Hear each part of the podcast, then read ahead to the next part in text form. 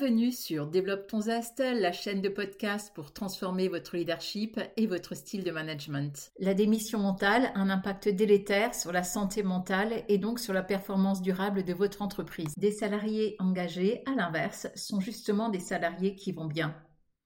Vous préoccupez de leur santé mentale est donc pour vous une priorité pour assurer une performance durable.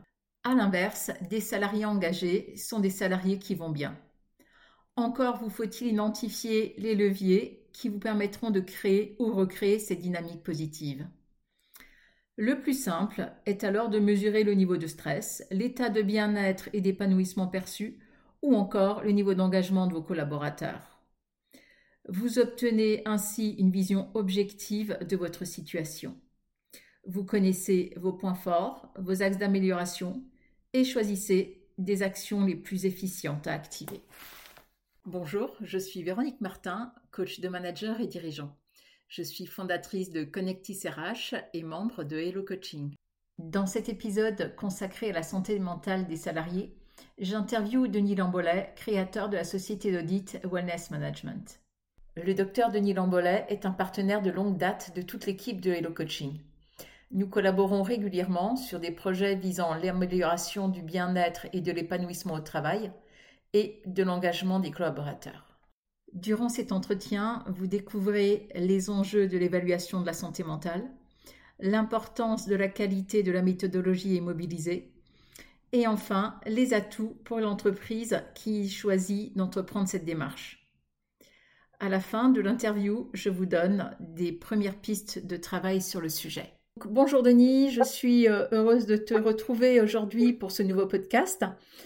Donc je sais que tu es un grand spécialiste et un expert en qualité de vie au travail. Qu'est-ce qui t'a amené justement à créer des outils experts d'audit de la qualité de vie au travail? Alors bonjour Véronique, euh, donc je suis très heureux de faire ce podcast avec toi. Alors qu'est-ce qui m'a amené à créer ces outils experts? En fait moi... Euh, comme tu sais, j'ai un background médical hein, et donc je me suis toujours intéressé plutôt à ce qui était en amont de la maladie plutôt que de donner des médicaments. Donc c'était le domaine de la prévention, je dirais, était un petit peu mon, sujet de, prédilection. Et je me suis retrouvé très vite à, par l'intermédiaire de patients, je me suis retrouvé dans l'entreprise à parler justement de, la prévention et donc de la prévention du stress, de la prévention du burn-out au sein, au sein des entreprises, dans le cadre de la prévention. Et puis très vite également, je me suis rendu compte qu'il y avait, euh, dès lors qu'on voulait mesurer un petit peu euh, l'état des lieux, on voulait faire l'état des lieux, mesurer la qualité de vie au travail ou les risques psychosociaux, on était confronté à deux types d'outils. Les premiers, c'est en fait c'est des outils qui sont validés sur le plan scientifique, qu'utilisent les, médecins, les psychologues du, travail. Je pense au, stress de Cohen, le Karatsek, l'échelle d'anxiété de la dépression, le Malak pour le burn-out. Voilà, des échelles comme ça et puis, euh, mais qui n'avait qu'une partie du, du spectre global et, et multifactoriel de l'entreprise d'aujourd'hui. Et puis de l'autre côté, il y avait des outils qui étaient soit faits sur étagère, euh, comme ça sur un coin de table par les entreprises en interne, soit qui est des, des outils assez ludiques euh, qu'on retrouve euh, de jeunes startups qui proposent en fait de prendre le pouls euh, des collaborateurs, mais qui correspondent pas à, une validation scientifique et qui mesurent pas exactement avec la rigueur tous les items que que, que l'on voudrait mesurer. Et donc, coup, est né, de là est né le projet avec cette envie de justement, comme tu dis, de créer des, des outils experts mais avec l'aide quand même scientifique de l'université qui a bien voulu être en, en partenariat et, euh, et, donc de pouvoir euh, valider l'ensemble de ces outils et de manière à avoir euh, ben, des, des, mesures qui soient fiables et sur lesquelles on puisse se reposer pour avancer. Donc de ce fait, on a créé cette entreprise, on a créé Wellscan que tu connais, on a créé d'autres outils complémentaires sur le management, sur voilà, sur le leadership, etc. Mais toujours dans ce cadre global du développement finalement du, capital humain. Et justement, dans ce cadre du capital humain, du développement du capital humain, actuellement, il y a un enjeu extrêmement important qui apparaît, c'est la démission mentale. À ton avis, et je parle autant à toi en tant qu'expert qu'en tant que médecin, donc à ton avis, quel peut être l'impact de la démission mentale sur la santé mentale des salariés? Ah, c'est vrai que euh, cette démission mentale, on la constate, euh, je dirais, de par le monde. On voit dans les études que, notamment depuis l'épisode Covid, il y a ce facteur clé. C'est vrai que, par exemple, en France, l'élément euh, le plus important qui était un facteur de, stress professionnel, on va dire, hein, c'était le manque de reconnaissance. Dans les entreprises en France, on avait ce facteur-là qui arrivait en numéro un. Et maintenant, on a un deuxième facteur. Bon, celui-là reste évidemment toujours très très présent, mais c'est le manque de sens. C'est-à-dire que les, les, personnes ont l'impression, alors ça s'est aggravé, c'était déjà ça, mais ça s'est aggravé depuis le Covid. Euh, donc il y a une certaine perte de sens. Qu'est-ce que je fais là? Qu'est-ce que je fais dans mon entreprise? Il y a une perte d'engagement. Et euh, du coup, euh, effectivement, bah, ça joue sur la santé mentale des collaborateurs de, de deux façons en fait. C'est-à-dire que soit il y a une sorte de ce qu'on appelle le burn-in, de démission euh, totale, c'est-à-dire j'ai plus envie d'aller au travail travailler parce que ça fait pas sens pour moi et je comprends pas ce que je fais là et je suis plus très motivé, etc. Euh, jusqu'au ce qu'on appelle le bore-out, c'est-à-dire là je, démissionne complet et ça peut conduire jusqu'à la dépression, euh, etc. Donc on voit qu'il y a un, un, affect sur la, la santé mentale des collaborateurs et dans l'autre sens, ça peut être un surcroît d'anxiété, par exemple, hein, donc, ou même un surengagement, justement pour rester dans la course qui lui peut conduire à, d'autres formes hein, de, de, perturbation de la santé mentale, par exemple le burn-out. Hein, voilà. Donc on voit qu'effectivement il y a eu cet impact et du coup que c'est important de le mesurer de manière à être si possible en prévention. Moi, ce que j'aime bien dire, par exemple, dans les entreprises, c'est que je, j'ai fait un peu une plateforme comme, comme la météo. Vous savez, la, tu sais, la météo, on dit, voilà, il va y avoir de l'orage, il va y avoir ceci, il va, cela, il va y avoir cela. Et finalement, pour certaines professions, je pense aux agriculteurs, aux marins, aux pilotes, c'est très important finalement d'avoir les, conditions météo. Et eh bien pour l'entreprise, c'est un peu pareil. C'est comme si on pilotait un gros bateau et d'avoir les impacts météo et les facteurs clés de, la météo du capital humain, c'est aussi très très important.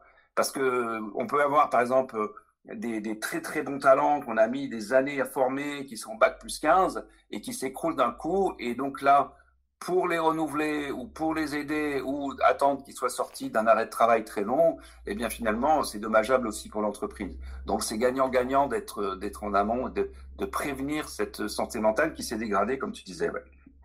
Alors effectivement, comme tu le dis, euh, ton audit euh, ou les audits que tu proposes permettent vraiment d'aller euh, identifier les difficultés liées à la santé mentale, entre autres.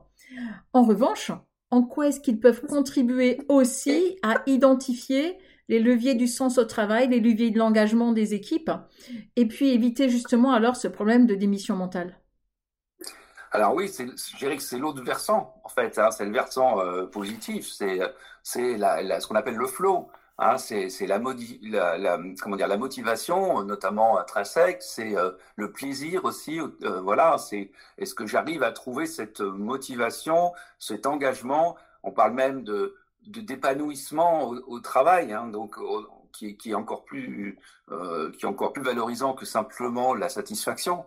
Donc, est-ce qu'on va vers vers ces éléments-là?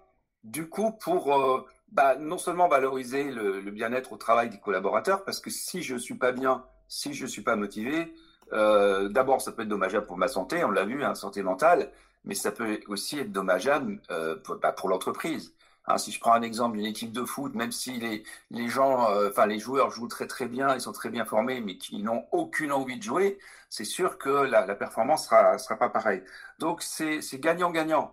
Et pour une entreprise, développer cette, cette, qualité de vie au travail, cet engagement des collaborateurs, cette motivation, je mets tout ça un peu dans le même package. Non seulement c'est très important bah, pour euh, la performance de ces équipes, mais aussi bah, pour, euh, pour la, faire évoluer les talents, par exemple, ou même, euh, ou même la marque employeur. Si on veut recruter des jeunes et que l'entreprise n'a pas une bonne réputation dans ce sens-là, maintenant les jeunes sont très à l'écoute de ce genre de choses.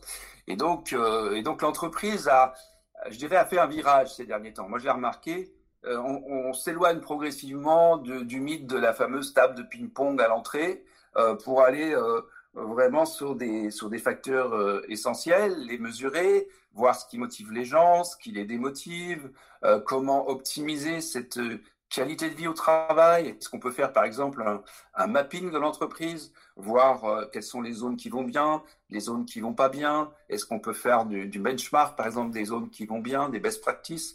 Voilà, c'est tout un, je dirais que c'est tout un nouveau challenge. Et comme tu le disais, c'est vrai qu'il y a deux versants. Il y a le versant santé mentale avec les risques qu'on a vu de dépression, burn-out. Bon, ça, c'est, je dirais, c'est, c'est le, bâton, mais il y a aussi la carotte. Euh, est-ce qu'on peut développer tout cet aspect positif, de leadership positif, de, d'engagement des collaborateurs, sur quel levier on peut s'appuyer, d'où l'intérêt, je dirais, des, des mesures. C'est un peu le propos de, de ce qu'on a développé euh, au sein de Wellness Management. Là, on a bien compris que, et on imagine bien que c'est aisé pour les grandes entreprises. Maintenant, est-ce que c'est quelque chose qui est aussi abordable par des plus petites entreprises, voire même par des PME Alors, oui, c'est une bonne question en fait sur les, quels sont les outils et à qui euh, c'est destiné. Alors effectivement, dans les grandes entreprises, il y a très souvent, il y a déjà des surveys. Alors euh, effectivement, euh, des fois, il faut leur expliquer que c'est pas parce qu'on a fait un survey général, etc., qu'on va vraiment mesurer de façon euh, euh, très précise la qualité de vie au travail. Mais les grandes entreprises, maintenant, ont, pris conscience, du moins, j'en ai l'impression avec celles que je côtoie, euh, qu'il y a cette urgence et que c'est important de faire ces évaluations. voilà, c'est une histoire de, culture, en fait, hein, de valeurs internes qui se, modifient. En ce qui concerne les petites entreprises, alors là, c'est un peu différent. C'est-à-dire qu'il y a, deux cas il y a euh, le, PDG de la petite entreprise qui dit bah moi ça me concerne pas, euh, tous mes employés euh, sont bien, etc. Et attention à son mode de perception, parce que nous, ce qu'on a pu voir, c'est que des fois son mode de perception été altéré. C'est-à-dire il a, l'impression que dans son entreprise, tout le monde est content, tout le monde va bien, etc. Et quand on fait des mesures, bah, on se rend compte, ça m'est arrivé encore il n'y a pas longtemps, que finalement, c'est pas du tout ça. Donc, effectivement, il peut y avoir une sorte de douche froide, hein, mais voilà. Et donc, il y a une sorte de déni qui se met en place. Euh, la petite entreprise, très souvent, dit Bon, non, j'ai pas envie d'investir dans. Donc, ça, c'est un problème de culture. Elle n'a pas envie d'investir dans la qualité de vie au travail. Et puis, encore une fois, je constate aussi que euh, bah, même parmi les petites entreprises, il y a euh, une évolution qui se fait. La petite entreprise a de plus en plus envie d'en savoir un peu plus et comment elle peut valoriser justement les compétences à travers la, qualité de vie au travail. Et il y a une sorte de shift qui se met en place aussi, même au niveau des petites entreprises. Alors nous, on a un code éthique, j'ai envie de dire, c'est-à-dire que en dessous de 10 personnes, on ne donne pas les résultats euh, collectifs, parce que là, on perd la confidentialité. Donc pour une toute petite entreprise qui serait à 6 ou 8 personnes, par exemple une mini start-up de 6 ou 8 personnes, malgré tout, c'est possible dès lors que tout le monde est d'accord pour partager les résultats. S'il y a une personne qui dit non, je ne veux pas partager les résultats, je veux pas, etc. Donc effectivement, là, on ne le fait pas. Mais toutes les petites entreprises, je dirais, euh, déjà au-dessus de 10 personnes jusqu'à plusieurs euh, milliers, comme on fait sur les grandes structures, euh, bah, sont, sont, accessibles à ce type de, à ce type d'outils. Et est-ce que tu as développé des outils qui sont plus destinés ou plus faciles à aborder pour des petites entreprises pour qui ce genre d'études pourrait faire peur? Alors, c'est un petit peu l'objet du dernier développement qu'on vient de faire, là, qui est en cours de validation et qui est en cours de test, qui est vraiment bah, sur le point déterminé, parce que là, on, a eu des, milliers de résultats pour le valider. C'est un outil qui s'appelle Wellflash, qui est plus court, qui a en gros une cinquantaine de questions. Donc, on a réduit un petit peu le baromètre habituel. Euh, tout en essayant de garder quand même une, rigueur scientifique au, niveau des résultats. Et on a inclus le télétravail. C'est-à-dire que maintenant, ce qu'on a constaté, c'est que dans beaucoup d'entreprises, même les petites, euh, il y a cette notion de, travail hybride. Donc, on a fait un questionnaire plus, plus court, plus, plus condensé, donc qui peut convenir aussi aux, petites entreprises, sachant aussi que euh, bah, finalement, on est assez flexible et que bah, voilà, on peut euh, comment dire, euh, poser des questions en amont, par exemple. On peut avoir des verbatims à la fin, de manière à s'adapter finalement au contexte, que ce soit de la taille de l'entreprise ou que ce soit de la culture de l'entreprise. Je te remercie pour, euh, pour ces précisions. une toute dernière question. En quoi est-ce qu'utiliser actuellement un des outils euh, de wellness management, que ce soit WellScan, euh, WellTeam, WellFlash ou un autre, va permettre aux dirigeants de faire la différence pour pouvoir fidéliser leurs salariés? Euh, La marque employeur, la gestion des talents, tous ces nouveaux aspects qui deviennent très importants dans la, dans la compétition actuelle, parce que d'une part, on a vu qu'il y avait des problèmes de santé mentale. Ensuite, il y a des problèmes de démission, de sens, d'engagement, etc. Et euh, il y a cette notion de sens. Donc, dès lors qu'on va euh, mettre l'accent sur ces différents facteurs, qu'on va les chiffrer, qu'on va les mesurer, parce que tout ce qui progresse se mesure. Donc, dès lors qu'on va les mesurer, etc., ça va donner des atouts à l'entreprise. En gros, elle va disposer des bons indicateurs pour prendre les bonnes décisions. Quelle formation je fais Quel coaching je fais bah, D'ailleurs, tu le sais bien, hein, donc j'espère que tu vas continuer avec euh, Wellscan et nos outils. Euh, euh, voilà, quels sont les outils que j'utilise, comment je l'utilise, et une fois que j'ai ces données, qu'est-ce que j'en fais?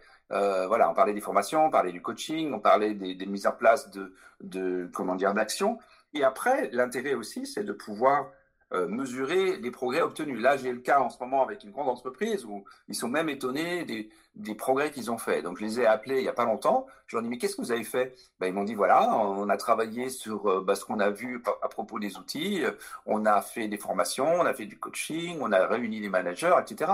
Et en l'espace d'un an, mais franchement, on voit les différences. Hein. donc, c'est intéressant. Merci vraiment à toi, Denis, d'avoir pris du temps alors que je sais que ton programme est chargé. Et euh, bah, j'espère que nous collaborerons encore euh, bien souvent ensemble.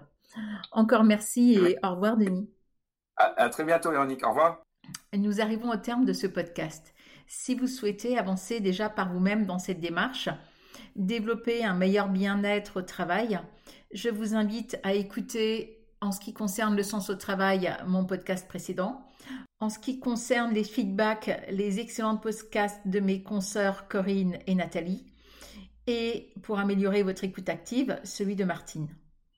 Je vous mets aussi en lien mon article sur euh, l'empathie et l'équité, deux facteurs sous-estimés de la reconnaissance au travail. Je vous remercie pour votre écoute et je vous dis à bientôt.